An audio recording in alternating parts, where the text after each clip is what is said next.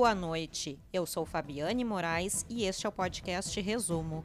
Nos próximos minutos, escute o que é notícia nesta terça-feira, 17 de novembro.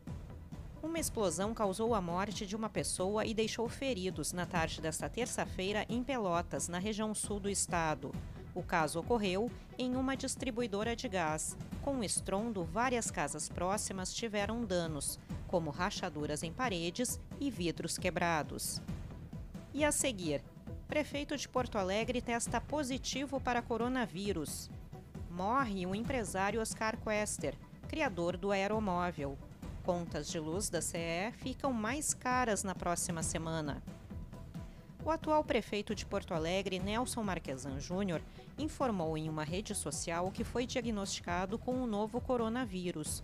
Marquesan disse ter sentido um pequeno mal-estar e febre na madrugada do último domingo e decidiu fazer os exames. O resultado foi divulgado nesta terça-feira. O prefeito disse estar em casa, com sintomas leves, cumprindo isolamento. Segundo Marquesan, a primeira-dama, Tainá Vidal, também fez o teste, mas o resultado foi negativo.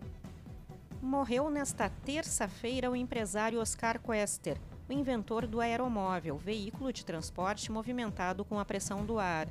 Ele tinha 82 anos e faleceu em casa, na zona sul de Porto Alegre. Segundo familiares, o empresário estava se recuperando de um AVC, sofrido em maio deste ano a Agência Nacional de Energia Elétrica aprovou reajuste nas tarifas da Companhia Estadual de Distribuição de Energia Elétrica. Para consumidores industriais, o aumento será de 10,5%. Para consumidores residenciais e comerciais, a revisão será de 6%. As novas tarifas vigoram a partir de domingo. Uma casa foi totalmente destruída pelo fogo após ser atingida por um raio no município de Júlio de Castilhos, na região central do Rio Grande do Sul. Segundo informações da Brigada Militar, três moradores estavam no local no momento em que ouviram o barulho e perceberam as chamas na residência. O tempo fica firme em praticamente todo o Rio Grande do Sul nesta quarta-feira. Pontos da Serra e da região norte do estado podem registrar chuva, mas em forma de pancadas passageiras e isoladas. Nas demais áreas, o céu tende a ficar aberto ao longo de todo o dia.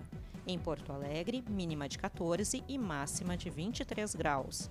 Para ler essas e outras notícias na íntegra e gratuitamente, acesse agorars.com.